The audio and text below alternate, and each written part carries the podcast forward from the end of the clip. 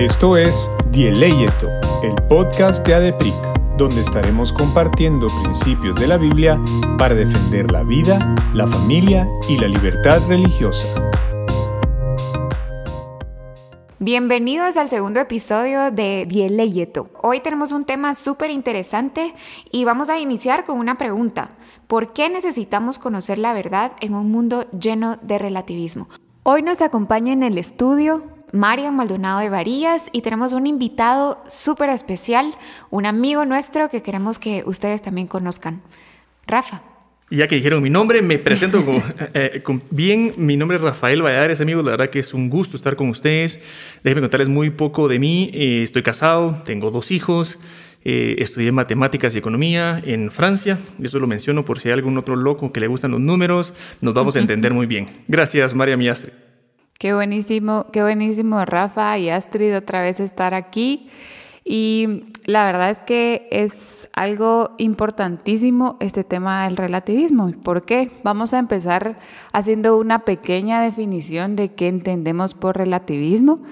Y tenemos a Rafa por lo mismo, ya vieron que es eh, matemático y eso influye muchísimo en el tema de la lógica y la filosofía. Entonces, eh, vamos a definir qué entendemos nosotros por relativismo. Y creemos que es que no existe la moral absoluta y que lo que es correcto, entre comillas, o incorrecto, es enteramente un producto de la preferencia humana. Esto es lo que eh, dice el relativismo. Por ejemplo, en esta eh, filosofía del relativismo, el concepto de verdad queda vacío de significado y realmente es que no es una ética prescriptiva, es decir, del deber ser o deber hacer, sino que es completamente subjetiva y es lo que yo siento, lo que yo creo, lo que yo percibo que debería ser. Entonces, si ven esto del relativismo es algo que mm, reina nuestros sentimientos, que nuestra voluntad o lo que nosotros como seres humanos creemos que está bien es lo que se debe hacer. Y es completamente subjetivo, es decir, no hay verdades objetivas. Entonces, esto es lo que entendemos por relativismo y la idea de este podcast es que podamos entender por qué necesitamos nosotros como cristianos entender y conocer qué es la verdad y cuál es la verdad en este mundo que está completamente lleno del relativismo. A diferencia del absolutismo, que es que nosotros como cristianos creemos en una verdad absoluta, nosotros creemos que hay alguien llamado Dios, Cristo, que es el que dice qué es lo que es bueno y malo. No lo dice la cultura, no lo dice las tradiciones, no lo dice las leyes, las personas ni los políticos, sino que es Dios mismo. Eh, esto es entonces lo que creemos como eh, relativismo y que creemos firmemente que nosotros como cristianos, como cristianos creemos en una verdad absoluta, no en una verdad relativa. Y tal vez es importante antes de, que nosotros empecemos ya a escarbar y a filosofar aquí en, en este episodio, eh, hacer una aclaración que no vamos a juzgar a las personas que creen en una filosofía relativista, sino vamos a a tratar de desenmarañar la filosofía en sí, es decir, los resultados o las propuestas que, presenta la filosofía y eh, esta filosofía del relativismo y ver si es compatible con un cristianismo o con el evangelio en sí mismo. Y amigos, vez algo que tenemos que también enfatizar es que el relativismo que vamos a hablar acá es más en un aspecto moral. No estamos hablando de la teoría de la relatividad de Einstein, donde estamos hablando de los aspectos físicos, ¿verdad? Entonces, porque ya sé yo que algunos dicen, no, pero es que Einstein comenzó a decir, y esto es, es completamente eh, muy interesante lo que dijo, pero se estaba refiriendo a aspectos físicos, no intangibles, como el amor, eh, como el respeto, como tantos otros temas que podemos ir viendo, ¿verdad? Sí, buenísimo. Yo creo que es bueno que, hagamos esa diferencia porque no es lo mismo relatividad y relativismo. Cabal, como decís Rafa, estamos hablando de la filosofía y el relativismo moral, que es lo que vemos en estos días. Y como ADEPRIC, pues tenemos estos tres pilares que son vida, familia y libertad religiosa en los que queremos enfocar la influencia, la mala influencia, diría yo, del relativismo y cómo nosotros debemos contrarrestarla con la verdad. Entonces, eh, queremos ver un poco cuál es esa influencia del relativismo en la cultura, cómo vemos entonces esa influencia y qué ejemplos podríamos dar eh, en nuestros tres pilares para que las personas que nos escuchen puedan entender e identificar hasta cierto punto en estos tres pilares y cosa que vemos no solo en Guatemala, en el mundo, sobre todo en países eh, donde está la agenda eh, globalista más desarrollada, como vemos unos ejemplos sobre el relativismo en estos tres pilares. Y tal vez antes de comenzar, Mariam, o sea, como a mí me encanta la palabra en el principio, Hay dos libros en la Biblia que comienzan así, Génesis y Juan, pero es veamos cómo era en el principio, cómo, cómo se fue desarrollando esto y quiero compartirles, cabal, como decían María Miastri, por favor me paran si me, si me emociono a veces, si me pierden las ideas a ustedes, pero es entender cómo comienza eh, este concepto. Y comienza la verdad que con el diablo, ¿sí? Pero uno piensa de una vez en el Edén, con la manzana, que hay, hay otra parte, otro aspecto del relativismo, pero hay uno previo. Dice en Génesis 1, en el principio creó Dios los cielos y la tierra. La tierra estaba desordenada y vacía. Y la primera pregunta es, no vamos a profundizar porque es, para una prédica eso, ¿verdad ustedes? Pero eh, en Isaías Dios nos dice, yo el Señor que hice los cielos y la tierra, no la hice desordenada y vacía, porque Dios es un Dios de orden, es un Dios eh, que hace las cosas con un cierto sentido, bajo una cierta dirección. Entonces, cuando vemos eso, sabemos de que en el versículo 2 hay todo un gap, una paréntesis, donde es la caída del diablo, donde viene él a instaurar su relativismo porque no le parece el orden que Dios puso. Y luego comenzamos a ver en el día uno, aparece la luz, luego la eh, separación de los cielos y las aguas. Eh, y si se dan cuenta, hay un aspecto que es medio raro, porque parece, y fue la tarde y el día, día uno, y fue la tarde y el día, y así como, qué al revésado este o sea, mi, mi, pueblo es el día y luego va, va la noche, ¿verdad? Así eh, también es en mi pueblo, Rafa. Sí, aquí por cualquier lado del mundo, ¿verdad, amigos? Hasta en Francia, aunque los británicos manejan del otro lado, también funciona así. Pero tal vez mi punto es, en el hebreo original, lo que quiere decir ese tarde eh, y día, eh, la definición es Erev Boker. Erev lo que quiere decir es del desorden y Boker es el orden. O sea, y si nos damos cuenta, la noche, las tinieblas siempre ha sido asociada con el pecado, con el no ver, porque lo que, lo que estás es, cegado. escondido, ¿verdad? Eso escondido. escondido que no quiero que nadie vea. Y lo que Dios, entonces dice, de lo escondido yo quiero traer luz. Entonces por eso es que de la noche al día. Entonces el Señor lo que nos quiere invitar es pasar del desorden al orden, porque este relativismo, amigos, lo que genera es un desorden. Porque ahorita podemos pensar, eh, nosotros cuatro que estamos en cabina, eh, pensando de una definición de algo y si no nos ponemos de acuerdo, lo que se genera es desorden. Pero si nos llegamos a poner de acuerdo, se genera un orden y podemos avanzar como sociedad, podemos eh, convivir como sociedad. Y para complementar algo de eso, ustedes, que para mí es bien, bien fundamental, es ¿y por qué alguien tiene el derecho de hacer eso? Porque recae en la identidad de Dios. O sea, cuando algo que es bien importante, y vamos a verlos en los ejemplos que queremos eh, compartir, es, déjenme hacerle una pregunta a ustedes, María Miastri. Eh, ¿Cuándo fue el día que ustedes decidieron nacer? No nacer al mundo, decís tú. Ajá. O nacer de nuevo. Buenísimo. nacer de nuevo. ¿Qué decís tú? Eh, pues yo, la verdad es que yo ni siquiera me acuerdo. Yo estoy segura que yo no decidí. Nosotros no lo decidimos. Y, ese es el punto fundamental. Es decir, nosotros somos criaturas. Y ese, ese concepto tan básico, amigos, tenemos que tenerlo en el corazón porque nosotros, nuestra identidad fue dada por el Creador. Mas, sin embargo, la identidad de Dios está en Él mismo.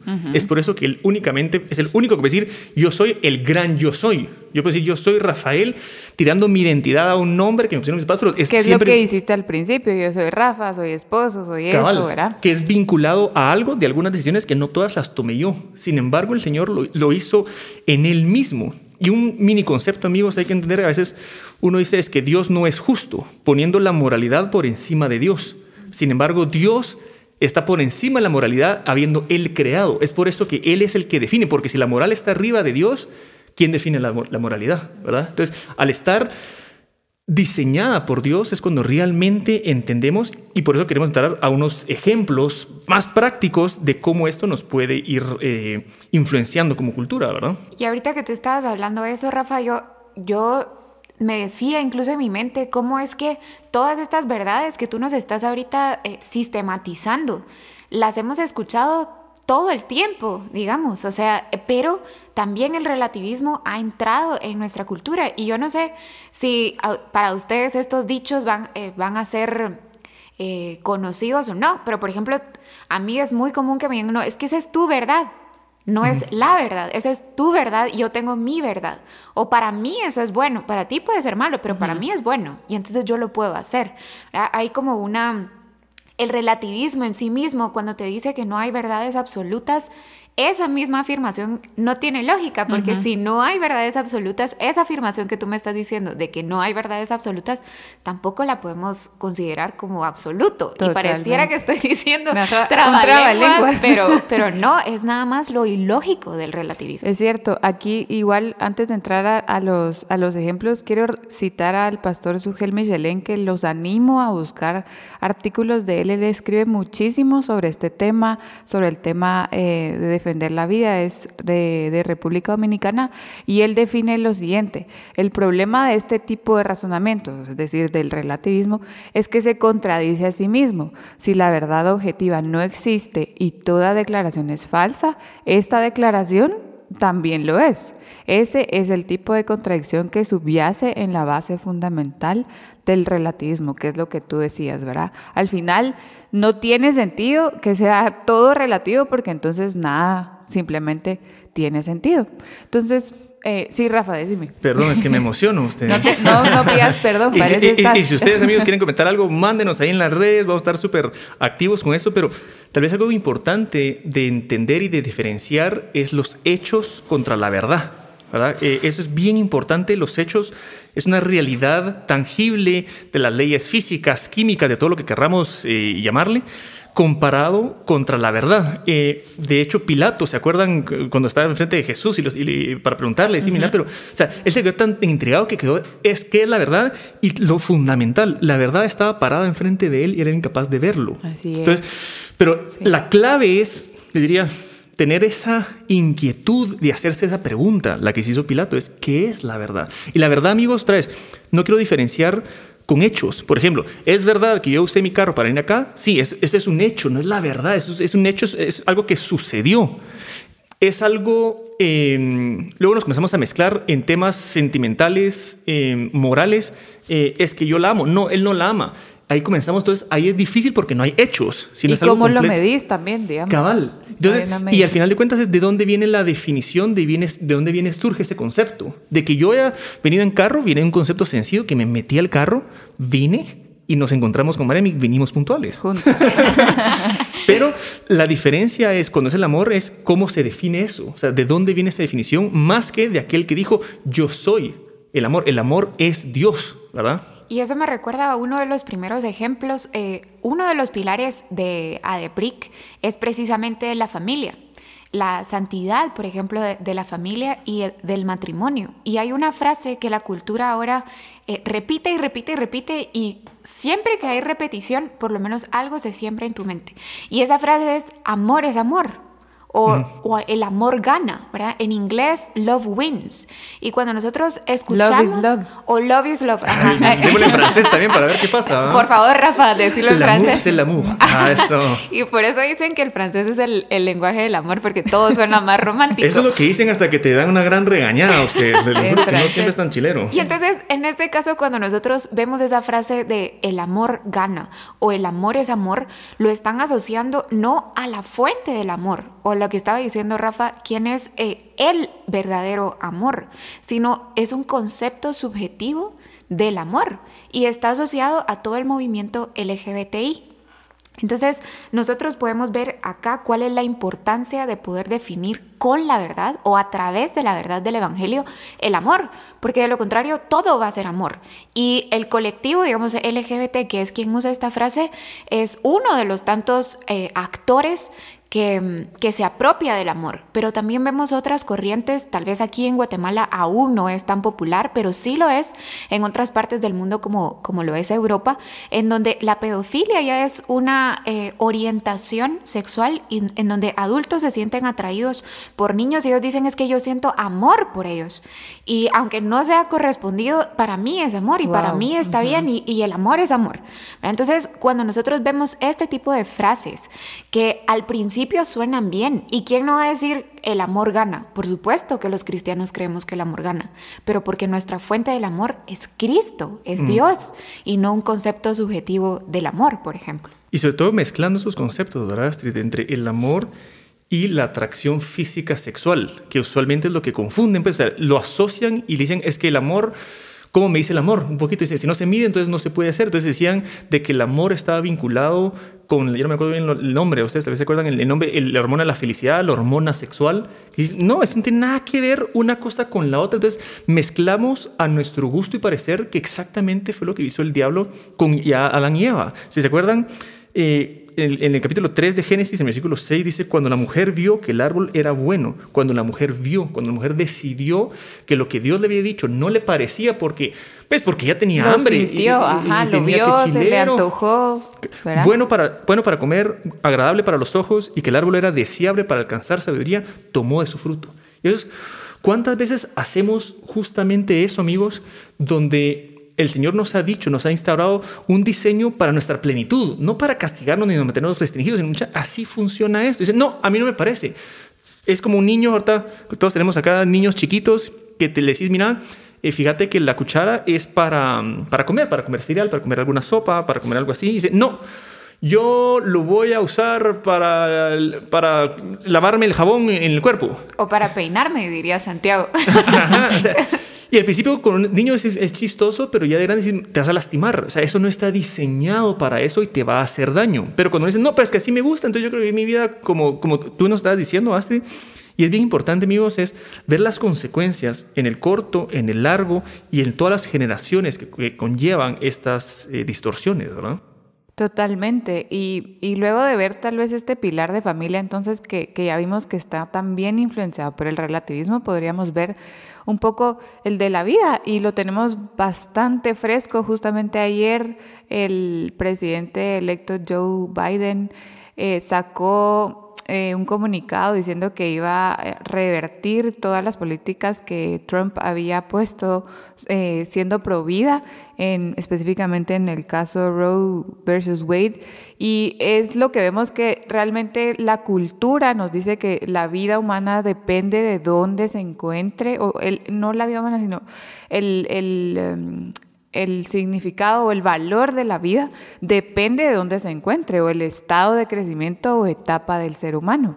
Es decir, ahora cualquier animal o incluso el medio ambiente vale más que un niño por nacer y eso es relativo, ¿verdad? Es el, es, es el perdón, es el, la influencia del relativismo, o sea, vemos cómo el aborto ha sido al final un producto de este relativismo de cómo una mujer eh, o incluso los grupos eh, pro aborto te meten en la cabeza diciendo es tu cuerpo, entonces tú decidís lo que tú quieres hacer. Eso es completamente influencia del relativismo.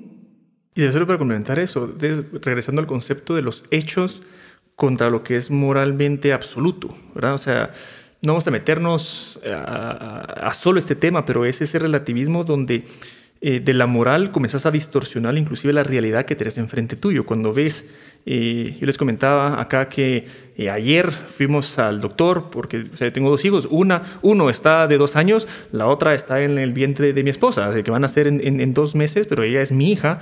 y vemos su naricita, su carita, su corazón y demás. Eh, de hecho, por ejemplo, Juan Esteban tenía diferente tipo de sangre que Nandi tenía, el que yo, yo tengo. No por eso era mío, sino que él tenía otro tipo de sangre. Esos son hechos que no podemos negar, pero vemos cuando se distorsiona tanto el concepto, a mi parecer, a lo que a mí me sirve, que fue lo que pasó con el diablo, que fue pasó lo de Eva, y a lo que voy, si tú has tenido ese concepto, amigo, no es para juzgarte, es solo para invitarte a decir, ok, acuérdate que esta vida no se trata de ti, se trata de algo sustancialmente más grande y cuando te acercas al Señor, comienzas a vivir una vida en plenitud porque entiendes, entonces, no, no es tu cuerpo, esa parte no es tu cuerpo. Y, y aún el cuerpo que es tu cuerpo, tú no decidiste tenerlo. o sea, es, algo que te fue dado, entonces te fue encomendado. Es guárdalo, sé buen, un buen administrador de lo que el Señor te está dando, ¿verdad? Sí, y, en, y en este caso también, yo eh, escuchando los ejemplos que ustedes nos dan, la cultura puede cambiar y los conceptos que culturalmente o que moralmente nosotros querramos atribuir como buenos y malos, porque se me vienen otros ejemplos, no necesariamente, eh, eh, eh, o bueno, en este tema de vida, por ejemplo, la esclavitud. O sea, la esclavitud en algún momento era algo bueno y hasta decían, bueno, entre más esclavos tengo, soy más próspero. O sea, pero eso no cambia que en esencia eso estaba mal. Es decir, que, que la verdad allí es que Dios quiere que todos seamos libres, por ejemplo. O sea que Él busca una libertad y Él busca que nosotros tengamos plenitud y a fin de cuentas el valor del ser humano no está en el reconocimiento que le den los hombres o, las leyes hechas por los hombres, sino criatura de quién y a imagen de quién está hecho, hecho el hombre. Entonces ahí también viene otro ejemplo en el caso de, del pilar de vida que nosotros defendemos en AEPRIC. Y solo para mencionar otra forma de, relativismo acá es, ¿será que vale la pena vivir la vida? Así como tú ahorita hablaste, tú estás hecho para un plan superior, es decir, la, la creación no es para que tú incluso alcances la felicidad, por así decirlo, sino que hay otro propósito aún mayor. Y en este caso a mí se me venía a la mente el suicidio asistido o la eutanasia. Entonces dicen, es mi vida, ya no vale la pena vivir la vida. Entonces yo quiero decidir, no pude decidir cuándo nací, pero sí voy a decidir cuándo voy a morir. O sea, es, es un tema en donde el relativismo ya entró. Y por último, el, el tercer pilar de EPRIC es la, la, libertad religiosa. Y como nosotros ahorita que estamos hablando de este, de este tema, en algunos países podríamos ser censurados incluso. Y al salir de este episodio, si nos estuvieran escuchando, estuvieran persiguiendo ya nos estarían persiguiendo y seguro, Rafa, no verías el nacimiento de, de Ana Isabel, ¿verdad? Pero porque así es de fuerte. ¿Y por qué? Solo por proclamar la verdad. Y es ahí donde radica la, la importancia de que nosotros defendamos estos absolutos, porque al final de cuentas no es una cuestión de quién está bien y quién está mal. En el caso de la verdad absoluta del Evangelio es la salvación, es la eternidad, es la esencia misma de, de quién es Dios. Y ayer hablábamos con Mariam y reflexionábamos, yo le decía, si no existe una verdad absoluta, ¿cómo vamos a decir que somos cristianos? ¿Cómo vamos a decir que, que, Jesús vino, que Él es el principio y el fin, que Él es el sacrificio perfecto para, para que nosotros alcancemos la vida eterna? ¿Cómo voy a decir entonces que la Biblia es la verdad absoluta, inspirada por Dios, para que nosotros lo podamos conocer a Él? Se destruyen todas las relaciones, incluso las relaciones que tenemos entre humanos, y no digamos la relación que tenemos con nuestro creador. Y qué, qué valioso lo que estás diciendo, Astrid. Y tal vez déjeme complementarlo, amigos, porque usualmente somos bien, así, bien prácticos para ir a aplicar esto a aquellos que no son cristianos o, profesan otra religión y demás. Y dentro de eso está esa libertad, o sea, de, respetar al prójimo. Eh, de Jesús es, es, bien interesante. Ustedes, cuando estaba aquí en la tierra, él a los que más confrontaba eran los fariseos, no los pecadores. A los pecadores les, les, tendía una mano porque sí Alarán, este está ciego por esto y se está metiendo cuentazos por todos lados. Si nos escucha en otro país, cuentazos, que decir golpes. A veces me emociono con mi chapinismo. Eh, pero los fariseos, amigos, no hay peor ciego que el que quiere ver. Entonces, con lo que tú decías, eh, es bien importante cuántos versículos inclusive a veces distorsionamos porque a mí me sirve esta promesa y yo voy a recibir esta promesa. Digo, mira, uno, lo estás entendiendo mal. Dos, no tiene el contexto que lo que estás aplicando. No, pero es que como el Señor lo dijo, entonces se aplica como a mi manera, a mi forma de hacer. Y Santiago nos dice, eh, no recibimos porque pedimos mal, porque no sabemos lo que necesitamos, porque no nos estamos alineando a la voluntad. Entonces, amigos, dentro de esto absoluto, es delicioso recaer en eso. No te hace, yo en un momento de mi vida que no tenía al Señor en mi, corazón, decía esto me hace más tonto, me hace más ignorante, porque entonces tengo que seguir pura ovejita lo que me están diciendo. A esto te referís al Evangelio. Al Evangelio, ajá, donde, donde te, invitan y no, es por fe, no por... No por, no, no, no, por, más por obras, no, no por razonamiento. Y yo no he encontrado a alguien más racional que Dios, que no tenga la capacidad de entenderlo, son otros 100 pesos, como decimos también para ustedes, pero a, mi, punto en esta parte de libertad religiosa es no solo respetar al prójimo, sino que uno mismo entender y profundizar en lo que el cristianismo realmente es, lo que realmente hizo Cristo, no vaya a ser, amigos cristianos, le estamos hablando acá, que nos suceda como los fariseos, que nos perdamos en nuestra religiosidad y perdamos esa relación tan valiosa, lo que tú estás diciendo, Astrid, con nuestro Señor Jesucristo. Y que es tan valioso como decir, Rafa, me encanta porque de verdad que no hay mayor amor que el que el amigo que te dice la verdad. Y nosotros que conocemos la verdad, nosotros que sabemos que Cristo es la verdad, qué mejor noticia que compartirla y, y, no dejar al aire y decir, bueno, si esa es tu verdad, bueno, viví como tú querrás, obviamente dentro de la libertad que el Señor mismo nos ha dado, pero qué mejor regalo que compartir el Evangelio a las personas que, como decís, quizás pecadores, entre comillas, completamente evidentes y pecadores como nosotros, redimidos que necesitamos del Señor. Y pasando también, entonces, eh, un poco aterrizando, ¿por qué nosotros como cristianos creemos en una verdad absoluta?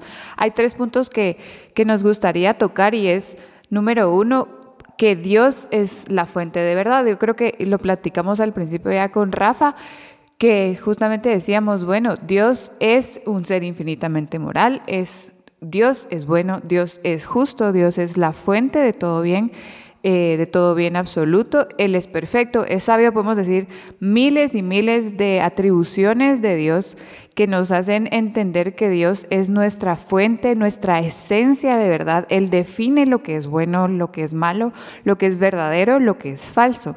Y pasando al número dos, que es quién es la verdad.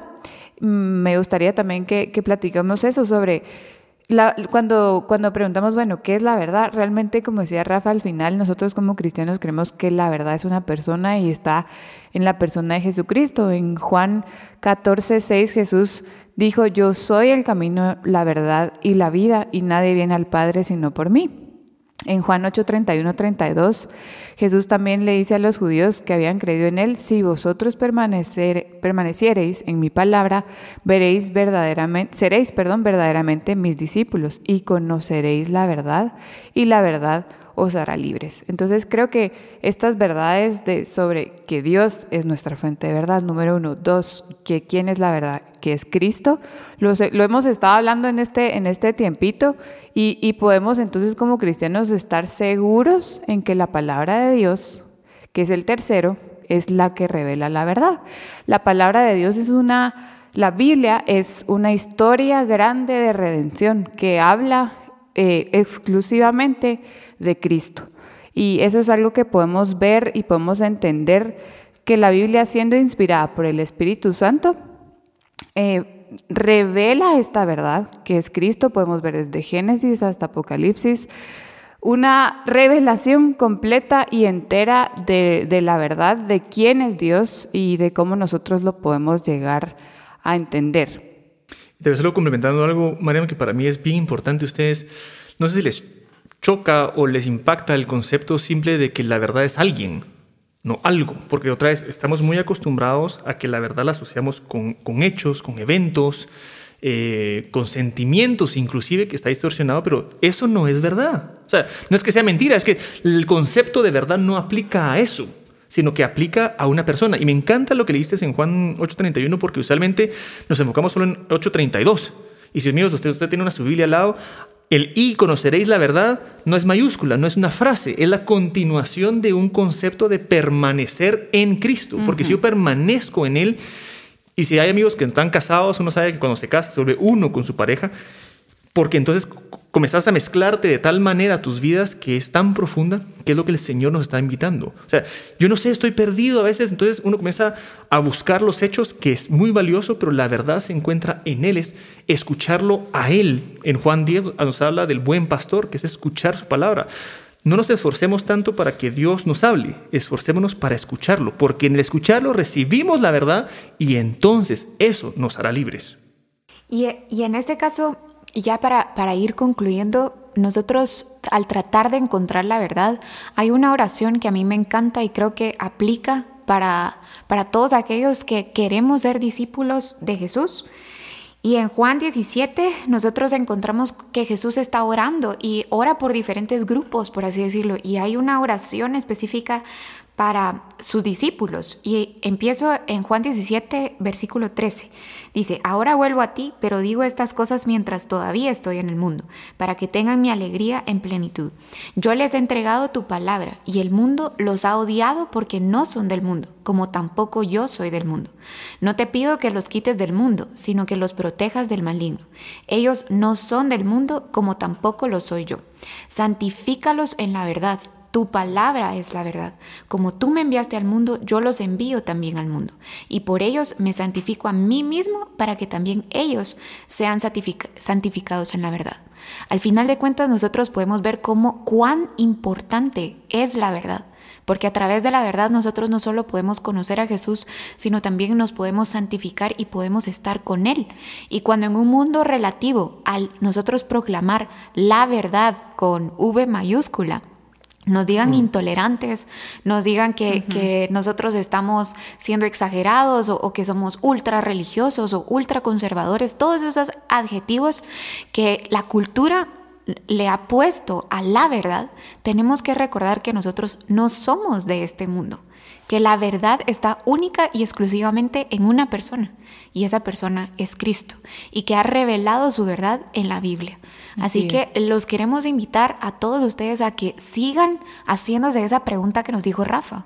¿Qué es la verdad? ¿Quién es la verdad? ¿Y cómo puedo preparar mi corazón para poder entender esa verdad?